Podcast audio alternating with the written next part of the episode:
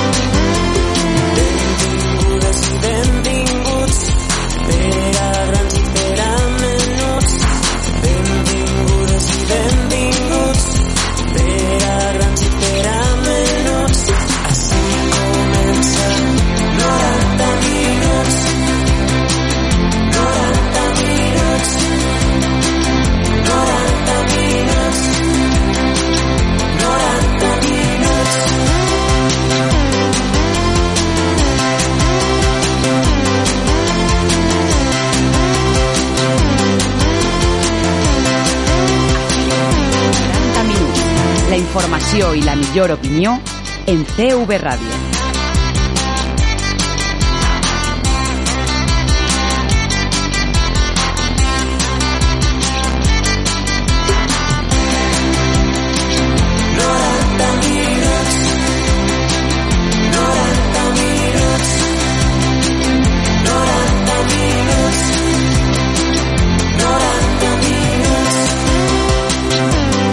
Què tal? Bona nit, benvinguts, benvingudes al 90 minuts temps de ràdio per a l'esport en la sintonia de CV Ràdio amb el treball de Mario Pérez al control de so. Vos saluda com cada nit Manolo Montal.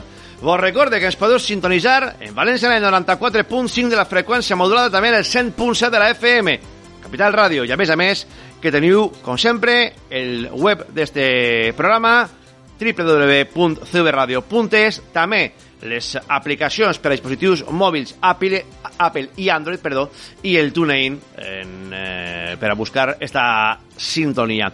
I la pregunta que vos fem cada nit en les nostres xarxes eh, socials, en el Twitter, arroba 90 minuts, arroba 90 minuts, de 90 en xifra, en número.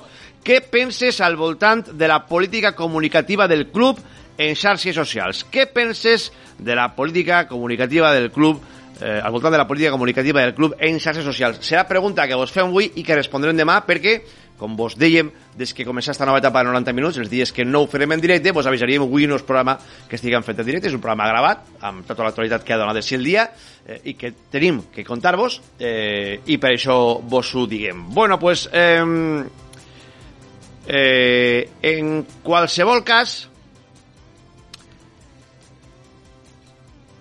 la victòria del València permet una cosa bona, que és continuar aspirant a l'Europa League. No és que sigui gran cosa, tenint en compte d'un equip que ve de dues temporades en Champions i de guanyar la Copa, però ahir vos ha conduït Militon Holdings, qui li tornaren a faltar segons per a fer un altre meme traguent pit per el gol de Kangin Lee i dient que era conseqüència de la política de cantera de Meriton en xarxes socials. La política de xarxes socials del club és, torna a ser, lamentable. Després d'un temps, durant la pandèmia, va ser el director actual de comunicació del club, Àlex Navarro, que se va fer càrrec, es va notar, eh, les xarxes socials del club comunicaven i bé i la gent estava contenta de lo que veien en les xarxes socials, però és el nou joguet de Simbay. Simbay, que és el col·legueta d'Anil Murti i que se dedica a fer aquestes coses. Tingueu clara una cosa, eh? Cree el ladrón que todos son de su condición. Quan la filla de Lim parla de xenofòbia, per alguna cosa serà m'agradaria que algun dia els que treballen o han treballat en el club parlarem, parlarem de la prepotència amb la qual els de Singapur tracten els de València. A més a més, aprofitant la victòria, Meriton continua fent i desfent el cambalatge. I en lloc de deixar tranquil·la la plantilla perquè depens de la plantilla per entrar en Europa l'any que se dedica a filtrar noms i a posar en la diana culpables. El últim, Dani Parejo. A Parejo, o millor dit, Parejo, no cau gens en la cúpula de comandament del club. I, de fet, està en el centre de la diana perquè és un dels futbolistes dels quals eh, Meriton eh, sospita que li rebolica el vestidor. I ja saben que esta gent, allò de que algú els dia que han fet algo mal, ho duen molt malament. És curiós, perquè eh, ara Parejo es troba una miqueta entre l'espasa i la paret. Parejo, a qui Meriton, entre moltes altres coses a nivell esportiu, fora de l'esportiu, ha d'agrair-li que se desbloquejara la situació per a la rebaixa de sou de la plantilla en ple Covid, el pagament de Meriton és este. Posar-lo en el centre de la diana. I intentar fer-lo quedar com a culpable. Gràcies a Déu, els que coneixen la professionalitat de Dani Parejo podrà estar millor o pitjor. De fet, des que ha tornat del confinament està terrible. Però també és cert que el compromís de Dani Parejo amb este club és altíssim i que estem segurs que ha d'estar molt decebut per veure com intentar pacificar com a capità de l'equip perquè creia que era la seva obligació. De fet, alguns companys, passant tot el que estava passant amb la propietat, no entenien com Parejo contemporitzava tant i, bueno, no és que se posava del costat de Meriton, però sí va intentar eh, que les coses anaren el més sous possibles en un procés en el qual Meriton torna a tractar la plantilla eh, bueno, pues, pues, pues, com, com a borregos. Vos ho vinc a dir també de saber com s'ha de sentir la plantilla, veient que primer garai ja era parejo. A Meriton no li tremola el pols perquè no té sentiments. I en una empresa aixina ningú vol treballar. I en lloc de cuidar l'aspecte mental de la plantilla, que és fonamental, i ja sé que molts me direu si els paguen que xuen i callen, però mireu, vos vaig a posar l'exemple a l'inrevés de lo que és una plantilla contenta i que creu en lo que fa. El Deportivo de la Coruña s'ha passat més de mitja lliga en jocs de descens a segona B, en segona divisió. Arribar Fernando Vázquez, donar amb la tecla i està la mateixa plantilla que no li guanyava ningú, està fent números d'ascens. No van a clavar-se en ascens perquè venen des de molt darrere. Però el cap i deixar tranquils els professionals és fonamental. Esta gent ni ho comprèn ni li interessa comprendre-ho, perquè ells en l'únic que creuen és en la jerarquia i en l'ordeno i mando. No estan fets per altra cosa. I ixa és una trista notícia per al València Club de Futbol. Grans i menys, benvingudes i benvinguts. Així comença 90 minuts.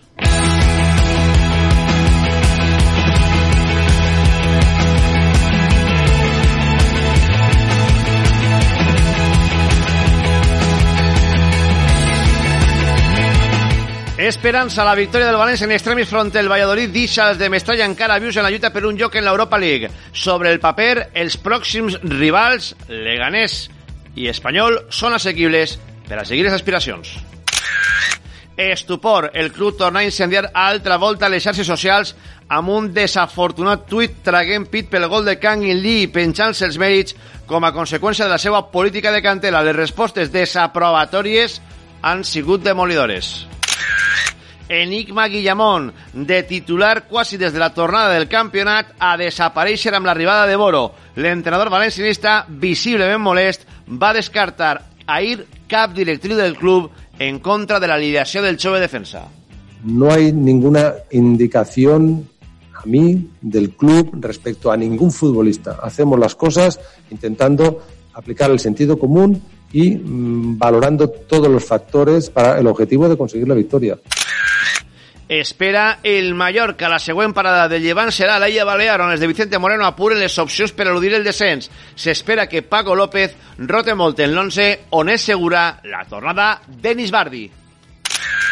Fitxatge de luxe, València Bàsquet incorpora Derrick Williams, procedent del Fenerbahce turc. L'ex número 2 de la NBA juga en posició d'ala pivot, fa 2-0-3 d'alçada i signa per una temporada en el conjunt taronja. Pues eh, vos recordem les preguntes arroba 90 minuts, o la pregunta arroba 90 minuts. Vos recorde, què penses al voltant de la política comunicativa del club en xarxes socials? Pausa per a la publicitat i tornem de seguida. Així, en Zube Ràdio, en els pròxims 60 minuts, que és el que dura ara 90 minuts. Ya están aquí las rebajas de Nuevo Centro. Grandes descuentos, las mejores marcas, una gran calidad y muchas ganas. Una fantástica oportunidad que no debemos dejar escapar. Porque lo estábamos deseando. Rebajas en Nuevo Centro. Abrázalas. Nuevo Centro Espacio Seguro. El murmullo de un riachuelo, los pájaros piando, la brisa a través de los árboles, el suave sonido de las olas del mar. ¿Oyes eso? Es simplemente aventura. Nueva gama Sub Citroën, el sonido del confort y la tranquilidad, viene con techo panorámico practicable, hasta 20 ayudas a la conducción y 720 litros de maletero. Nueva gama Sub Citroën C3 y C5 Aircross, la aventura te sienta bien. Venga a vernos a Automóviles Sagunto del Grupo Ferriol, en Canet de Berenguer, su concesionario Citroën. ¿Tú juegas? Yo juego. ¿Jugamos los dos? ¿Jugamos solos o acompañados? Porque los adultos también jugamos. Visita la web lajugueteriaerótica.es.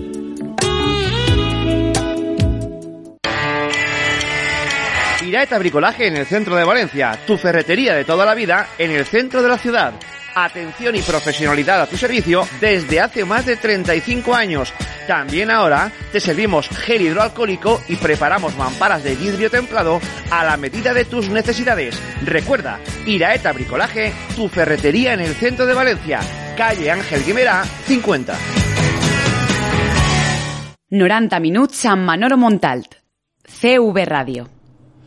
Pues eh, comienza el programa y en de pararlos con vos de Yair, del, eh, eh, de la, como os dije al principio, del que suposa la victoria a ir del Valencia.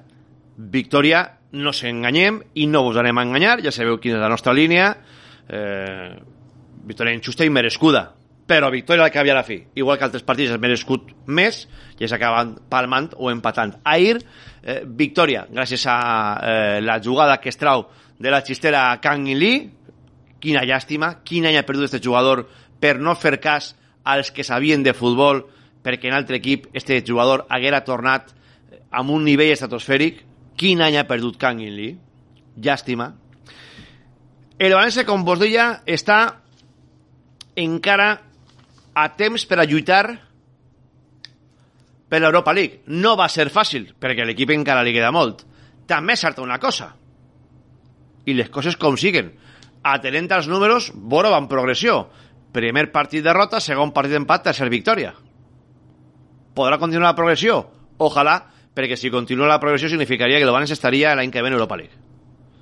Dit això, el València el que ha de fer és saber que li queden tres partits. No punts per disputar-se. Leganés, Espanyol i Sevilla. Probablement Sevilla ja classificat per a la Champions quan arribi el València. Ja la resta, què li queda a la resta? pues, ja que estar molt pendents dels rivals. Ja anem a estar pendents dels rivals, sobretot dels que estan en pugna pel València tant per davant com per darrere. Per exemple, el València ara mateix és vuitè en la classificació i té 50 punts. Faig el que faig a la Real Societat. Per darrere, el València podria tornar a caure al nove lloc perquè juga a l'Atleti de Bilbao. L'Atleti de Bilbao és nové i li queden quatre partits. Esta jornada juga contra el Sevilla. En Sevilla. Després rebe el Llevant. Després va a Leganés i tanca amb el Granada que encara podria tindre alguna mínima opció d'intentar pugnar per Europa. Complicat, però encara podria tindre-ho. El 8 és el València, com vos dèiem, amb 50 punts, amb un punt més, 51 i un partit menys, està la Real Societat, calendari de la Real Societat. Granada en Anoeta, Villarreal, Sevilla en Sevilla i després Atlético de Madrid. El calendari de la Real és terrorífic. Granada, Villarreal, Sevilla i Atlético. Ojo, eh, a la broma. Sisè, amb 3 punts i el gol a a favor. És a dir, amb 53 és el Getafe de Bordalàs. El Getafe de Bordalàs, qui també té 34 partits, té 4 rivals encara per davant. Villarreal, esta jornada, en el Coliseum, Alavés, Atlético de Madrid en el Metropolitano i el Llevant en l'última jornada. I per últim, el cinquè, més complicat, perquè ja té 54, 4 punts més que el València, és el Villarreal. El Villarreal, qui també li té el gol a veràs guanyat al València, és a dir, tots els equips li tenen el gol a veràs guanyat al València, li queda Getafe,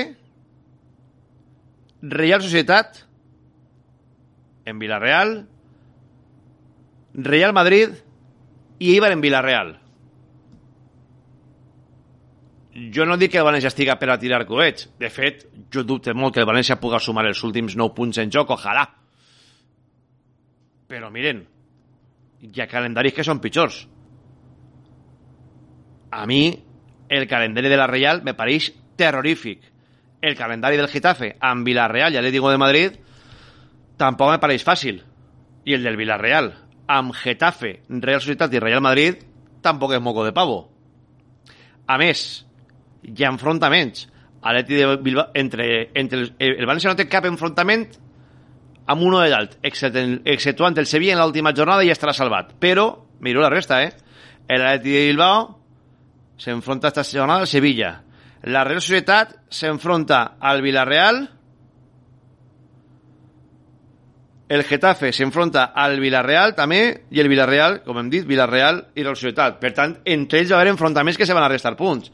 Si el València fera les coses mínimament bé, té opcions d'arribar a Europa. El problema està en fer les coses mínimament bé. Del Dair, noms propis. N'hi han dos damunt de la taula. El de Kangin, i jo ja he dit el que pense. Llàstima d'any perdut per Kangin, perquè jo crec que ningú, per, mel, per més que ara alguns per un gol en la jornada 35 tornen a veure a Maradona reencarnat, jo crec que ningú dubta de la qualitat de Kangin Lee. Però Kangin Lee ha de fer-se més jugador encara, que és el que li passarà en el primer any a Ferran. I crec que si enguany la propietat haguera accedit a una sessió, podria tindre amb una impossiblement en el València un jugador per a vendre per una quantitat de pasta que és el que ells volen, volen extraordinària, perquè ells no volen jugadors que redisquen el València, sinó volen jugadors per a traspassar. Per cert, alguns canterans del primer equip estan una miqueta farts de que cada volta que Canguin fa alguna cosa a les xarxes socials del club els falte temps per a promocionar-lo. Com si la resta de canterans no existiren. I dic canterans, no canterà, canterans. I després hi ha un altre nom, Hugo Guillamón. A ell se li, pregunta, se li preguntava a Boro per què des que ell ha arribat a la banqueta no ha jugat Hugo Guillamón, si hi havia alguna directriu del club. Pregunta que li molestava a Boro i que va contestar d'esta manera. Respecto a Hugo Guillamón, mm, es un jugador más de la plantilla. A mí nadie me ha dicho nada respecto a ni a Hugo Guillamón ni a nadie. O sea, aquí tomamos las decisiones en función de lo que vemos en- en- en la plantilla de todos los jugadores que tenemos, lo mejor para el equipo. De la misma forma que en Granada debutó un chaval del filial y hoy ha jugado de titular, pues hoy hemos pensado que para este partido necesitábamos la velocidad de Yekabi, para, porque Granada va muy bien en los espacios, y, la, y volver a repetir con, con, con Gaby, eh, a pesar de que lleva muchos minutos, pero por su experiencia y demás. O sea, en definitiva, todas las decisiones vienen, están justificadas en base a buscar, mm, buscar lo mejor para el equipo. Por lo tanto, eh, de la misma forma que, que Adri pues jugó eh, en- en Granada y aquí de titular, pues otros jugadores no han jugado porque buscamos lo mejor para el equipo. O sea, no tenemos nada contra nadie. Queremos, ha participado mucha gente que tenía poco protagonismo, como Sobrino, como, como Manu, eh, en definitiva, y como Kanji, que ha, jugado hoy. Estoy muy contento de que al final, pues bueno, haya tenido eh, el premio de, ese gol, que para el equipo es fundamental. En definitiva, no hay ninguna eh, indicación a mí del club respecto a ningún futbolista. Hacemos las cosas intentando aplicar el sentido común y mm, valorando todos los factores que sean lo- que- lo- los factores para el objetivo de conseguir la victoria.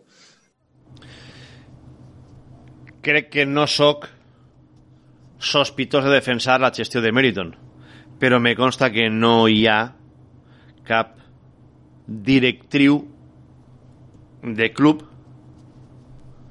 per a no alinear Hugo Guillamón. És un tema futbolístic, és un tema de la gran, sense buscar culpables, simplement buscant explicar-vos el que ocorre, la gran ascendència que té Xema Sanz sobre Boro. I amb Xema Sanz a Hugo Guillamón li costa ser titular en el filial. Torno a dir, crec que no sóc sospitós de defensar a Meriton. Però me consta que és un tema bueno, de que Boro li fa molt de cas a Xema Sanz i fa cas a les indicacions de Xema Sanz. Que per a això l'ha triat com a segon. Si és que també a la fi és una cosa lògica. Si no li fa cas, no tindria lògica haver-lo haver-lo triat. Com vos deia, ara la diana de Meriton apunta al cap de Dani Parejo. Val? Aixina li paguen el haver mediat quan la cosa estava tan tensa este hivern en la negociació pel Covid. Ara li toca a Dani a Parejo com li va tocar abans a Garay. Imagínense vostès el que pensarà un futbolista de qualsevol lloc o un entrenador quan li toquen del València i diguen fa un Parejo estava alçant la copa i guanyant la costa de Garay. Ara estan els dos, Garay està fora del club i a Parejo el volen tirar. Mireu, Meriton no té cap sentiment per res. Per a d'ells, ells són únics, divinos e intocables. I no s'enganyen mai. I sobretot, aquells que els diuen en la cara les coses estan sentenciats. Si tu vols treballar en el club, és que és aixina. Si tu vols treballar en el club i pregunten a empleats que han tingut que ser per la porta de darrere, ha de ser sumiso a tot. Perquè ells són jeràrquics. I no entenen res més que la jerarquia. I no entenen la llibertat. Ni en la premsa, ni en l'afició. Per això eh, eh, des de Singapur estan enviant missatges de el club és nostre, anem a fer el que vos dóna la gana, no som ningú per a parlar, tot això ve de lo mateix. Però mireu, altra volta ahir el club aprofita una bona notícia, que no és la final de la Copa del Món, que guanyar-li 3 punts al Valladolid, per a traure pit, ficar un meme en Twitter, eh, Kangin Lee, eh, tal, eh, entrenador, eh, ent entrenador eh, en el qual va començar, eh, crec que posaren ahí a, a, de coach a, a Celades, un Celades que ells mateixos tiraren. Però mireu, molta gent està parlant o molta gent està fent que eh, en esta mentira Primer era la mentira dels Carrancs, després va ser la mentira de que Kangin no jugava i no ha jugat en cap entrenador, eh, després va ser la mentira de que eh, Alemany eh, i Marcelino se ho enduien cru en botes, que si estos hagueren tingut papers per a demostrar-ho, els hagueren filtrat al segon, ¿vale? Eh, i, i són mentires darrere mentires. Ara la mentira fa unes setmanes anava contra la plantilla. En recordeu-se? No, he pres una decisió per a motivar a la plantilla, ficar a la plantilla en el foco mediàtic. Mireu,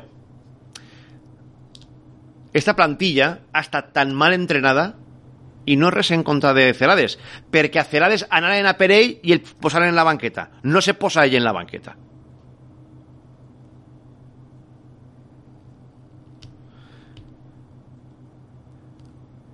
Els jugadors moltes voltes comentaven en acabar les sessions que els infantils i els cadets treballaven primer que el primer equip, millor que el primer equip. I, de fet, el nivell d'entrenament físic, clar, 42 lesions, si no recordem malament, ha sigut tan lamentable i tan patètic que la majoria de futbolistes ha tingut que buscar fora lo que no tenia en casa. És a fisios i preparadors per a incrementar el seu nivell físic. Se'n recordeu de la lesió de Canguin, que le va tindre un mes i pico fora? Pues era perquè en el gimnàs se va accedir a un dels exercicis. Però tampoc hem d'enganyar-se. Això és Meriton. I estos són els que van a triar el pròxim entrenador. Déu mos pille. I estos són els que van a fer la pròxima plantilla. Déu mos pille confessats. Però, clar, no es digues res que te treuen de seguida un meme de que han sigut primers de grups en la Champions i de que Kangin li ha marcat un gol. Ni una sola foto per a recordar els dos quarts jocs i la, i la Copa del Rei. Viuen en una realitat paral·lela. I per a la gent, perquè això és tot idea de Simbei, que és el col·legueta d'Anil. I per a la gent que tinga esperances en que almenys puga desaparèixer Anil, que se lleve del cap. La gent que ha treballat en el club te diu que per a Peter Lim Anil és l'empleat perfecte. Així que va continuar fent i desfent. I de Anil dic el mateix que de Celades. Anil no es posa així un dia. Anil algú l'ha posat. I si algú es diu Peter Lim. Tanquem de moment la plana de València, de seguida recuperem en, eh, la tertúlia i anem a parlar del Llevant Unió Esportiva, que juga demà contra el Mallorca. L'última hora la té el nostre company Jordi Jiménez. Hola Jordi, què tal? Bona nit. Hola Manolo, el Llevante demà partit de Lliga. Els de Paco López s'enfronten a les set i mitja al Mallorca en Palma, en el que és sense cap tipus de dubte la setmana, el tram de calendari més exigent per al Llevant en esta tornada de la Lliga i en esta estranya dispersió d'horaris en aquestes jornades que estem vivint i patint.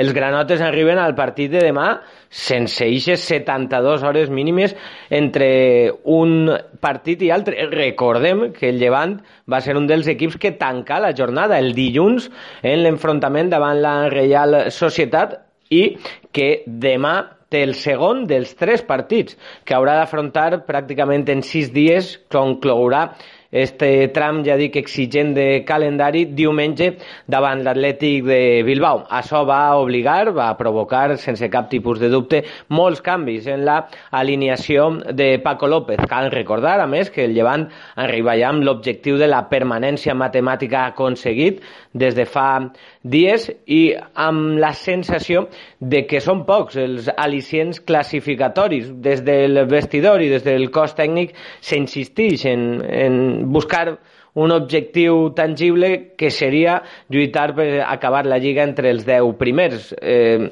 més enllà d'això, ja saps, el llevantinisme persegueix o voldria lluitar també per primera vegada eh, per acabar una lliga per davant del València. La realitat és que numèricament tant un objectiu com l'altre no sembla gens fàcil. El Granada és a hores d'ara a 3 punts, qui marca la decena posició, però amb la sensació de que els andalusos estan inclús lluitant per les seues últimes opcions d'estar en Europa League, mentre que el València amb la victòria d'ahir està ja a 4 punts.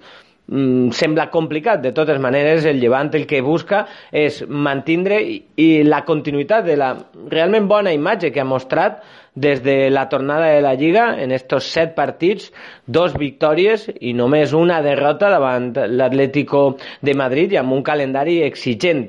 Eh, Paco López i l'equip han treballat esta vesprada a Bunyol per última vegada abans del partit de demà en el que ja te dic, t'advertia, i ara concretem, hi haurà de ben segur canvis en la alineació. Un, segur, la novetat positiva, la entrada en la llista i molt probablement en l'11 de Enis Bardi, després d'haver complit partit de sanció contra la Real Societat. A partir d'ahir és molt probable que també hi hagi canvi als laterals. La entrada de Toño en l'esquerra i també molt probablement de Coque Andújar en la dreta. Inclús és, pro, és probable, és possible.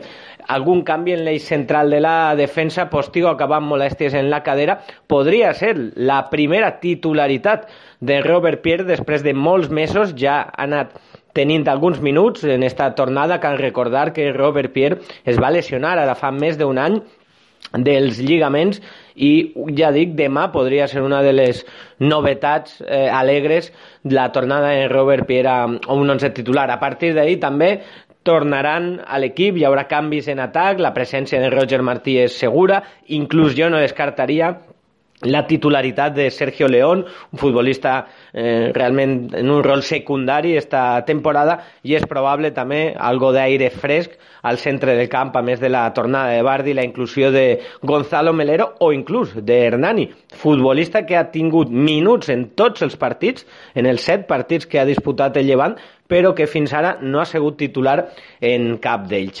Enfront, un Mallorca que, atenció, i més, menys mal que no hi ha res en joc des de l'òptica granota, sí molt en joc per al Mallorca, que s'aferra al partit de demà com pràcticament la última oportunitat de sumar tres punts i enganxar-se a la lluita per la permanència. Tot el que no siga això, des de l'entorn de l'equip que entrena, un valencià, Vicente Moreno, s'assumeix que seria pràcticament sinònim de descens, però advertisc, si el Llevant arriba en menys de 72 hores, el Mallorca ni més ni menys que arriba amb 6 dies de descans. És una d'aquestes coses estranyes, atípiques, injustes d'este capritxós calendari que dissenya Tebas en esta tornada de la competició i sobretot en l'obsessió de la dispersió d'horaris. I és que el Mallorca va disputar el seu partit el divendres passat, d'eixe partit acabar el Llevant sent ja matemàticament equip de primera divisió, però és que els granotes, com t'explicava abans, eh, tancaren la jornada el passat dilluns. D'ahir que, evidentment, el descans d'un i d'altre va notar-se i molt. Recordem, Manolo, la cita demà a les set i mitja, des d'una hora abans, en directe en sintonia de CV Ràdio, este Mallorca-Llevant. Gràcies, eh, Jordi. Dos coses. Dels contes que hem fet abans, en la primera part del programa, del València i eh, l'Europa League, quan estiga emetent este programa ja s'haurà disputat el Villarreal-Getafe. D'acord? No és que no sapiguem, eh, és que eh, com el programa és gravat ho diguem. I segon, també notícia eh, que ha sorgit esta vesprada, Garay està a punt de signar pel Benfica. Se veu que després de la lesió no tenia nivell per al València, però sí per, el, per al Benfica, eh, que va jugar Champions, possiblement. Eh, qui vulgui comprar-li, qui vulgui continuar comprant-li les motos a Mentiron, que li les compre. Així crec que ja se coneguem. Pausa per a la publicitat i entrem en el terreny del debat, de la tertúlia i de l'anàlisi. Traigo un paquete. ¿Ya? ¡Qué pronto! ¡Madre mía! ¡Le abro! Naces lo envía todo con total seguridad, trazabilidad y con la garantía del mejor servicio y precio. Naces, calidad con total entrega. Llámenos al 910 000 o visite nuestra web www.nacex.es.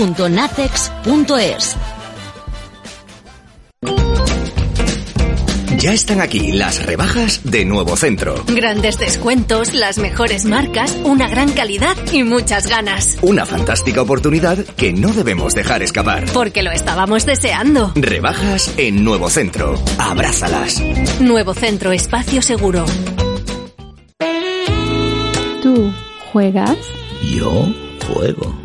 ¿Jugamos los dos? ¿Jugamos solos o acompañados? Porque los adultos también jugamos. Visita la web lajugueteriaerótica.es. ¿Sabe usted que el 70% de los robos domésticos implican forzar la entrada? Estos delitos se reparten tanto en el día como en la noche. Infórmate en la web alert.es. Alert System, empresa de seguridad valenciana perteneciente a Chirira Business Group. Iraeta Bricolaje en el centro de Valencia, tu ferretería de toda la vida en el centro de la ciudad. Atención y profesionalidad a tu servicio desde hace más de 35 años. También ahora te servimos gel hidroalcohólico y preparamos mamparas de vidrio templado a la medida de tus necesidades. Recuerda, Iraeta Bricolaje, tu ferretería en el centro de Valencia, calle Ángel Guimera, 50. 90 minuts amb Manolo Montal. CV Ràdio.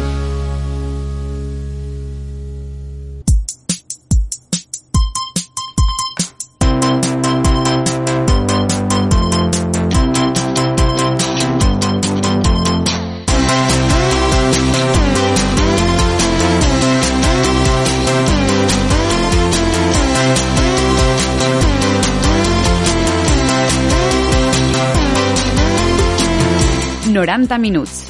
CV Ràdio. La tertúlia.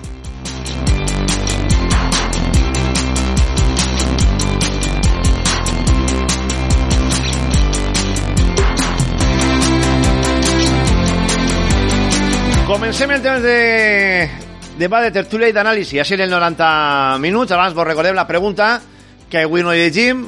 Vos estem dient des del primer dia que no vos anàvem a enganyar. El programa d'avui no és directe, és gravat, però sí demà eh, eh, recordarem les millors respostes a la pregunta què penses al voltant de la política comunicativa del club en xarxes socials? És la pregunta que vos fem en el arroba 90 minuts. Què penses al voltant de la política comunicativa del club en xarxes socials? D'això de moltes coses més anem a xerrar amb els nostres contertulis. Recuperem a un clàssic dels dimegres, com és el nostre profe futbolero Sergio Arlandis. Hola Sergio, què tal? Bona nit.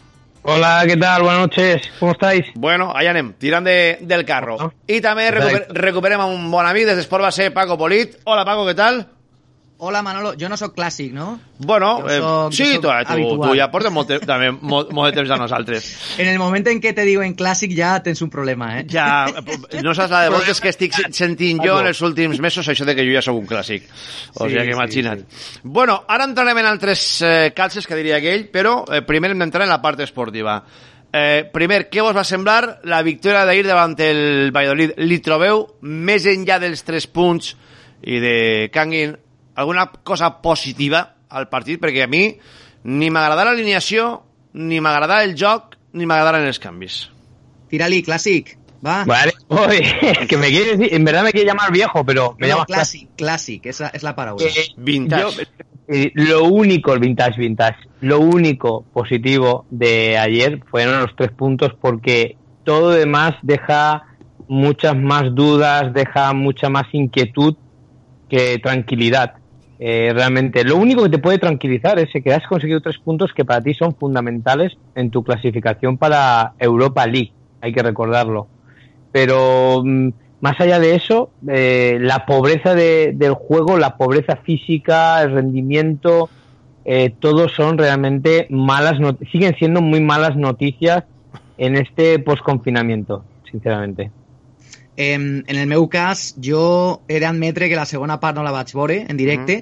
Estava sentint a, a Manolo i als, i als companys i, i de lo que anàveu contant jo estava preocupat. Jo, jo, jo estava pensant, bueno, eh, serà un, una, cata, una catàstrofe, un desastre, un, un desgavell. I després, ja per la nit, vaig, vaig ficar la, la segona part i és que és cert, és que la segona part, en el Terrible. minut 30, n'hi ha un moment que l'equip està absolutament fundit, afonat, està mort. Estaven morts els jugadors. Té el, el rival dos ocasions consecutives que no sé encara com no, va, no van ser gol. Jaume fa una molt bona parada Mm. i en aquest moment l'equip estava a, a puntet a puntet de, de dir fins així. I, i de repent, pues mira, eh, apareix Kangin Lee, acció individual, de qualitat, una genialitat i, i, i marca el, el 2 a 1, però n'hi ha un moment del partit en el que de veres que l'equip estava com Rocky Balboa davant Apolo Creed ja demanant per favor la campana perquè és que eh, i el rival era el, Real Valladolid en, el, en, el, en el, tots els meus respectes eh? el Valladolid no era ni Barça, ni Madrid, ni Atleti, no Era un equip treballat, un equip que físicament estava molt millor que tu, igual que el 99% de la lliga, perquè és aixina, perquè tots estan molt millor que tu, molt millors que tu, i, i bueno, jo crec que preocupants, les sensacions principalment, però estem en un moment en el que ja jo crec que tot dona per, per bo el, el, el, marcador, el resultat dels 3 punts. És una situació tan desesperada en la que eh, ja no pots alcançar la Lliga de Campions, ja és impossible considerar la temporada tot això que no sigui un fracàs, i ara mateix estàs tractant de, no sé, de salvar lo, lo que lo que estiga en, en la teua mà, que és ara mateix la- l'Europa League, però jo vaig veure a l'equip molt, molt cansat i, i, sense, i sense combustible en el tanc ara mateix. Jo crec que estan, estan morts. Paco, en tu mano, perdón, en tu mano tampoco está la Europa League, ¿eh? O sea, tienen que fallar unos cuantos, ¿eh? Para que Sí, però el calendari és prou, prou propici. És molt millor per a tu. eh? Mira, mira, Molt, molt millor. mira, més enllà de que a esta, a esta hora, quan això s'emeta, ja s'haurà jugat el, el Getafe Villarreal, val? Però ara mateix l'Atleti Bilbao, que està un punt per darrere de tu, té que enfrontar-se a Sevilla, Llevant, Leganés i Granada. La Real Societat té que enfrontar-se a Granada, Villarreal, Sevilla i Atlético de Madrid. El Getafe ha d'enfrontar-se a Villarreal, Alavés, Atlético de Madrid i Llevant. I el Villarreal ha d'enfrontar-se a Getafe, Real Societat, Real Madrid i Eibar. De tots els calendaris, el millor amb molta diferència és el de València. No, no, Manolo, te voy a decir una cosa. Y el Valencia tiene el peor de los enemigos en este calendario. El Valencia. Contra sí mismo, contra. Sí, sí. Es decir, eh, el Valencia, para mí, ahora mismo, ahora mismo, por mu- da igual el rival que sea, tiene el peor de los calendarios, porque juega contra sí mismo, juega contra sus propias inseguridades, juega contra su propio estado de forma, contra su propio rendimiento, contra su propio nerviosismo dentro de la institución. Juega contra muchas otras cosas, además de un rival que siempre está mejor preparado que tú. Entonces, eh, creo, sinceramente, que todos los demás equipos de primera división juegan con el convencimiento de conseguir realmente algo y, ponen eh, herramientas, medios para luchar por ello. El Valencia ahora mismo es un equipo que no tiene herramientas. Tiene fogonazos de calidad, que es lo que ha permitido que no estuviese en, eh, casi luchando por la permanencia esta temporada. Eh, jo us vull preguntar, després de, del vist, eh, penseu que eh, Kangin Lee hauria d'haver jugat més o que ha perdut un any en el València? A veure, eh, jo crec que està clar que el jugador ha, ha perdut 12 mesos fonamentals en el seu eh, desenvolupament com a jugador. Jo crec que eh, va ser molt criticat en el seu moment, però jo crec que Mar Marcelino tenia raó. Eh, és un jugador que enguany no, només has de fixar-te en, en Taque Cubo, en el Mallorca. Eh, és un jugador que en el Madrid no anava a jugar res, però res, era un jugador de, de l'equip filial. I, I el Madrid, en bon criteri, va dir, mira, una sessió al Mallorca on va jugar 30-35 partits i torna com un jugador fet, en més experiència, en més cos, en més, en més capacitat de competir en primera divisió i és això el que se va trobar eh, el, mes que ve o, en un parell de mesos quan, quan arranque la pretemporada de l'any que ve. En el cas de Kangin, jo crec que era l'any de decidir-ho, perquè en el cas de Kangin, al contrari, en el cas de Ferran, no era encara una realitat palpable per a la competició al màxim nivell. Estic parlant de jugar Lliga, Lliga de Campions. Una cosa és fer el que va fer el València ahir per la nit, de ficar el tuit i ser ridícul de... El meme. Eh, Jo això dic memes, no- no són- això no el- són tuits, el, són memes. El meme de Kangin Lee, debutant més jove, 18 anys en la Lli- Lliga de Campions, davant el Chelsea, entrenador Albert Celades, que això va ser ridícul. Jo crec que la gent en bon criteri va Una qualificar com un ridícul i una més, perquè és una més. Però en guany Kangin necessitava 30-35 partits. Punt.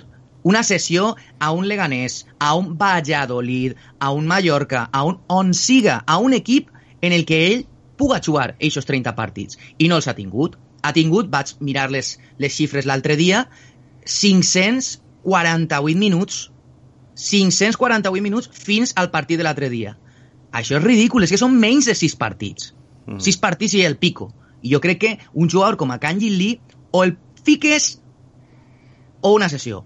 Tu no pots fer el que ha fet Celades tota la temporada en 10 minuts, 5 minuts, 12 minuts, 18 minuts, perquè això no va ni a, a cap joc. Jo crec que és, és un desperdici de talent, és un desperdici d'un any en la seva carrera, que era ascendent fins a enguany. I per això jo crec que el propi jugador està en aquesta situació que ja ha, eixit fa un parell de setmanes, ja el vas comentar tu, Manolo, també en el programa, que, que no té clar on vol jugar l'any que ve, perquè recordem que és un jugador que termina contracte en 2021. És que vas estar en la mateixa situació calcada a la de Ferran Torres en un any de diferència. La pregunta és, la gent de Meriton va aprendre de lo que ha No. ocorregut en Ferran? No, per això tot el món sap que la resposta és no, perquè ells mai s'equivoquen. Gent que esteu es- es sentint el programa. Meriton mai s'equivoca, és la seva forma de pensar, la seva mentalitat, i com mai s'enganyen i mai eh, mm, erren en, en, en tot el que fan, l'any que ve te vas a, a trobar en la mateixa situació que en Ferran Torres. I bueno, ja veurem què passa en Ferran Torres. Però sí, el tema de Kangin Lee jo crec que és un desaprofitament tan gran de talent i un tirar al fem un any sencer en la formació d'un xiquet, d'un jugador de 18 anys, que a mi com a gran defensor del futbol base, a mi me fa moltíssim mal veure el que ha ocorregut en, en el xic, després de veure també la qualitat que té i el golàs que va ficar l'altre dia. Sergio, eh, ¿habría de haber jugado mes o, o ha perdido un año? Bueno, yo creo, primero, creo que ha perdido un año, eh, pero yo tengo una pequeña teoría, eh, muy personal, que explicaría lo que le está pasando a Kangin Lee, eh, tanto el hecho de no jugar como el, su rebote, eh, a lo que ha pasado también con el propio Ferran. Eh, yo creo que la propiedad, la apuesta de la propiedad para abanderar este club era Kangin Lee, no Ferran. Correcto. Esa apuesta no le sale, no le sale bien porque es Ferran el que explota y no es Kangin Lee el que explota. Ferran por su lado cree que realmente no era la apuesta del club, con lo cual prefiere marcharse y, y- y ser la estrella en otro, en otro punto, mientras que Kangin Lee se queda bastante desubicado, puesto que entendía que tenía que ser la estrella y ese que menos ha jugado. Entonces, eh, de alguna manera, eh, esto no deja de ser un resultado de una política institucional otra vez muy equivocada y muy desorientada en lo que es a nivel futbolístico, evidentemente porque no se asesoran con personas que saben de fútbol. Entonces, más allá de eso, eh, Lee eh, de alguna manera entiende, o alguien dentro del club le ha hecho entender que su papel es importante en, en este equipo. Y no lo es, es un futbolista muy joven que está en plena formación y que tiene que ganarse minutos en, en, en otro punto. De momento, eh, Lee hasta la fecha no le llega ni a la suela de la bota con sus taquitos a, por ejemplo, David Silva, pero David Silva tuvo tres sesiones antes. Es decir, eh, entonces... Que yo recordé Eibar y Celta. era Eibar y Celta, exacto. Entonces quiero decir que no eran equipos de grandes soleras, es decir, hay que curtirse, hay que curtirse en segunda división y en primera, porque Silva se curtió dos años en segunda, pero como un machote. ¿eh? Entonces, quiero decir, eh, ¿y por qué Kangin Lee también, eh, a lo mejor también quizás le han hecho alguna propuesta de cesión que tampoco le ha acabado de convencer? Es decir, eh, yo creo que aquí las dos partes no están, no están jugando bien las cartas que realmente hacen eh, ganador a- al club, ¿no? Que es que el chico tenga minutos, no me importa tanto que sea en primera como en segunda, yo creo que incluso una cesión a segunda le vendría mucho mejor porque es un futbolista que tiene que templar nervios, que tiene que hacerse eh, de, de- de- de otra pasta en el campo, eh, saber lo que es un marcaje férreo, es decir, eh, ver el fútbol desde otra perspectiva y eh, no lo está teniendo. Creo que, que se han acelerado muchos los pasos de, del crecimiento de Kangin y esos pasos de crecimiento de Kangin no han ido a la par con los pasos de evolución del propio Kangin. Con lo cual se genera un conflicto que es lo que a veces le ocurre al chico también cuando sale, que sale hiper revolucionado, ahí. expulsa en, en muchas ocasiones, eh, hace entradas que no tienen ningún tipo de sentido. Quiero decir que esto, este, este, este diseño que se ha hecho en torno a Kangin Lee creo que perjudica al club, a la institución en general, ¿verdad? Y al equipo y a él. Es decir, no ha beneficiado a nadie ninguna de las decisiones que se ha tomado con Kangin en ningún momento. I és Només un perjudica... apunt de, de lo que ha dit eh, Sergio Ràpid. ràpidament. És que jo crec que, que eixes expulsions i, i les targetes que, que ha vist Kangin en guany eh, són 100% eh, degut al, a la seva ansietat per a demostrar Frustració. tota la seva valia, tota la seva valua només en els 10, 12, 7, 8 minuts que li donava Celades a, a la fi dels partits. I per això ell s'hi ha revolucionat i en eixa ansietat jo no sé si és Manolo com dius tu, però jo crec que sí que ha tingut moltíssim amor a veure en, els, en, els, en les accions que ha protagonitzat mm -hmm. en guany. Pausa, si no, els, que- eh, eh, els que ho farem ara són nosaltres. Pausa per la publi i tornem de seguida. Parlem de Dani Parejo, vinga. Ya están aquí las rebajas de Nuevo Centro. Grandes descuentos, las mejores marcas, una gran calidad y muchas ganas. Una fantástica oportunidad que no debemos dejar escapar. Porque lo estábamos deseando. Rebajas en Nuevo Centro. Abrázalas. Nuevo Centro Espacio Seguro. ¿Cómo quieres reconectar con tu movilidad? Conduce tu Peugeot por muy poco al día con nuestro renting flexible, sin entrada y por el tiempo que necesites. O cómpralo con hasta 6.000 euros de ahorro al renovar tu coche. Solo hasta el 31 de julio en peugeot.es. Ven a Ferto, tu concesionario Peugeot en Torrent y Silla. No es momento de mostrar indiferencia en lo que a su seguridad se refiere. Alert System, empresa de seguridad valenciana perteneciente a Chillida Business Group. Infórmate en la web alert.es. Intertrafor Digital evoluciona y pasa a ser Idital, tu agencia de marketing y publicidad en Valencia. Nuevo nombre, nuevo logo, mismo servicio. La comunicación de tu marca, nuestra prioridad. Porque si no te ven, no existes. Visítanos en www.idital.com. ¿Tienes alguna consulta contable, fiscal, laboral o jurídica? En Domínguez de Juan Asesores contamos con más de 30 años de experiencia y un equipo cualificado para resolverte cualquier duda. Llámanos al 96 362 69 61, consulta nuestra web domínguez-medioasesores.es o visítanos en nuestras oficinas junto a la Avenida de Aragón. Domínguez Asesores, tu asesoría de confianza. 90 minuts amb Manolo Montal. CV Ràdio. Porque nos gusta y porque nos divierte.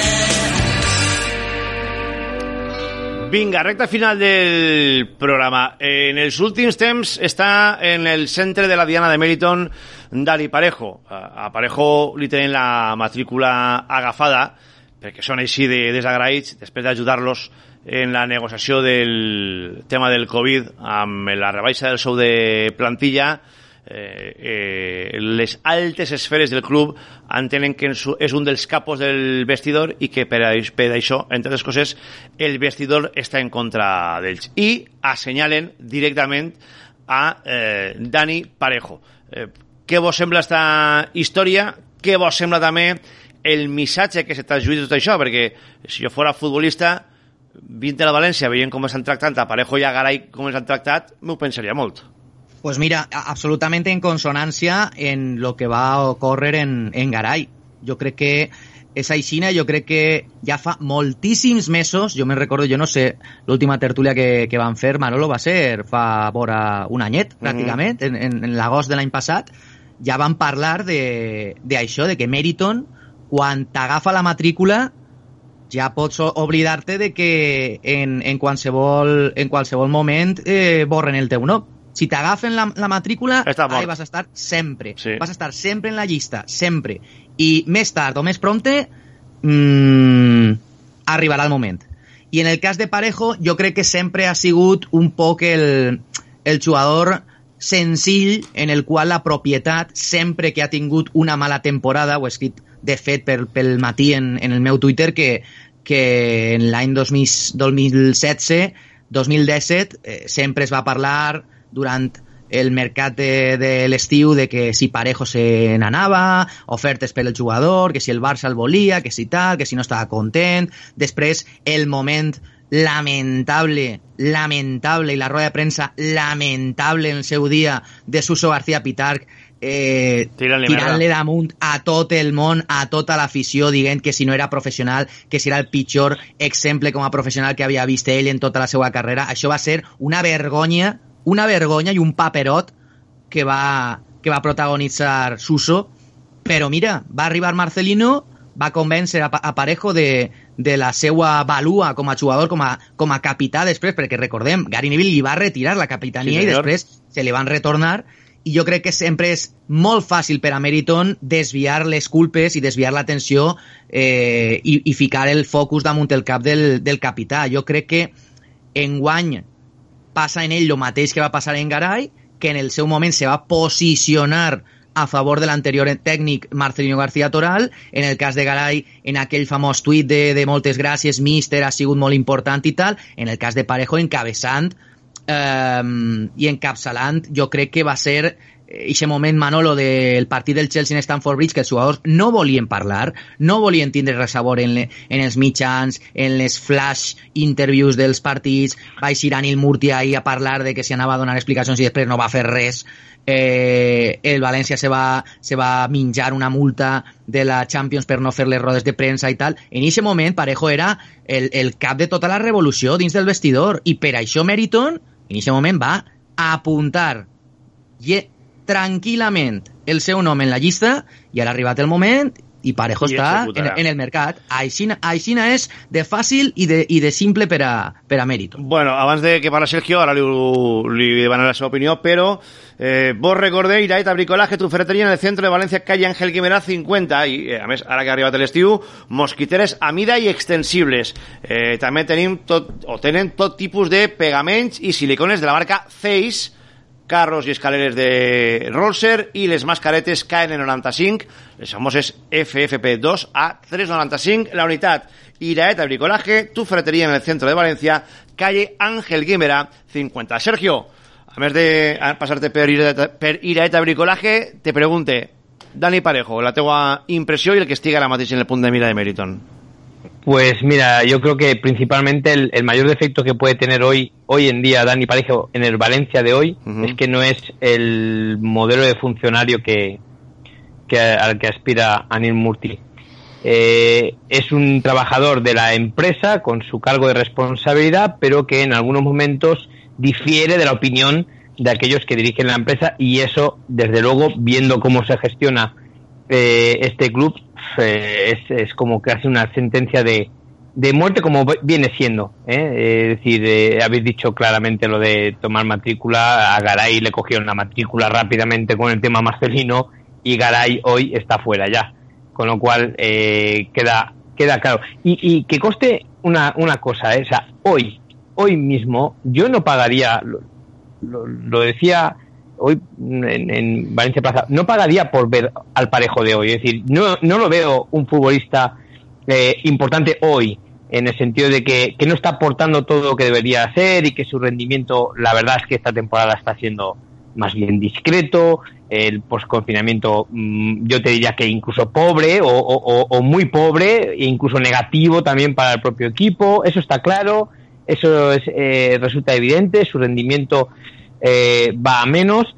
Eh, yo creo que, que también mm, se ha hecho de parejo un faro de, del Valencia, que es un cargo de responsabilidad dentro y fuera del campo innecesariamente. Es decir, eh, le damos un. Tiene que ser el, el organizador del juego del Valencia, pero al mismo tiempo tiene que ser un ejemplo de conducta dentro del club, etcétera, etcétera. No, no, no. Vamos a ver, el futbolista que se dedica a jugar, que bastante tiene que lo que debería estar haciendo, de estar respondiendo en el campo, que ahora mismo no lo está haciendo, y fuera, eh, que, que digamos, eh, lidere ese vestuario, pero que lo lidere para dar resultado en el campo, no para buscar enfrentamientos internos ni, ni externos con nadie. Eso, mm, quiero decir, al César lo que es del César y, bueno, podría comprender que la propiedad de alguna manera quisiese ir eliminando esas aristas que le pueden ir saliendo. Pero más allá de eso, me, me resulta muy incomprensible la actitud del club con, con el capitán,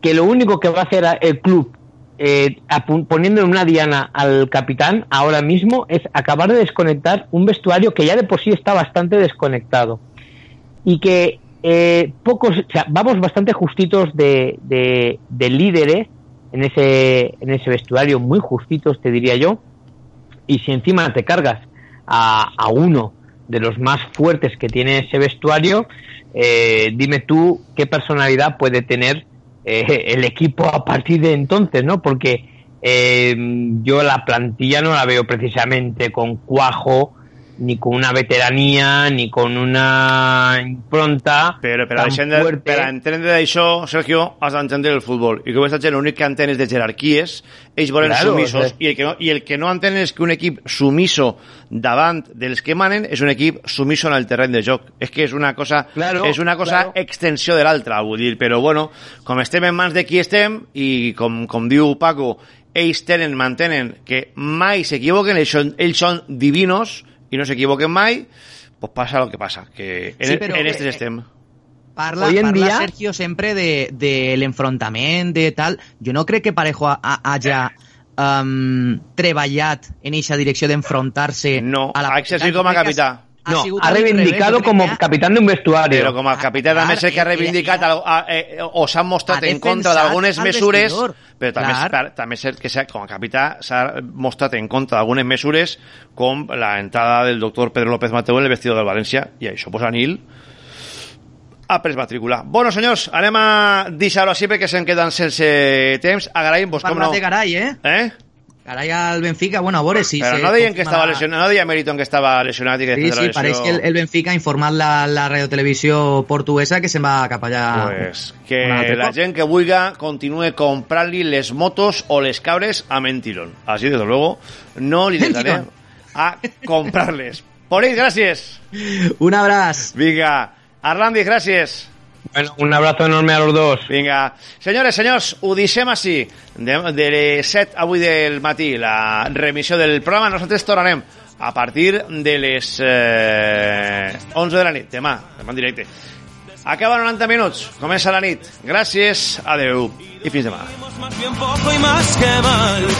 Confesamos las miserias al vecino que se aloja en el asiento de detrás, confiando en que nos diga, mira chico, a mí me pasa lo mismo, duerme ya. Oh, oh,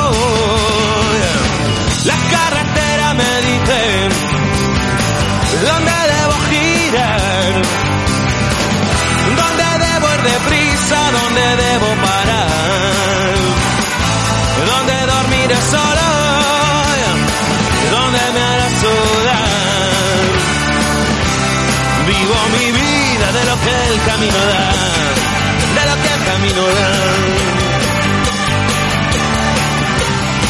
Y pasamos los momentos más amargos, codo a codo intentando reaccionar y riendo como locos al instante de cualquiera que se atreva a respirar. Cabalgamos con el frío por el norte hasta el tiempo seco y cálido del sur y no hay nada que me agite más la sangre que cambiar desde la noche hasta la luz. Oh, oh, oh. La carretera me dice dónde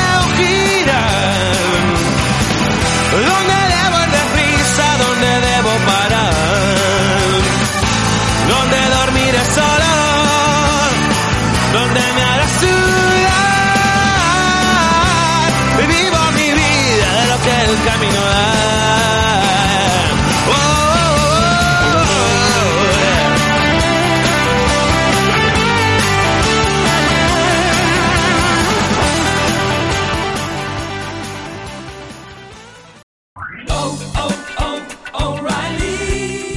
¿Necesitas ayuda? En O'Reilly Auto Parts te ayudamos. ¿Necesitas algún consejo? Te aconsejamos. Nuestros profesionales en autopartes están siempre disponibles para ayudarte a encontrar lo que necesites. Excelente servicio al cliente es solo una de las ventajas que ofrece O'Reilly Auto Parts. Los profesionales en autopartes. Oh, oh, oh, O'Reilly Auto Parts.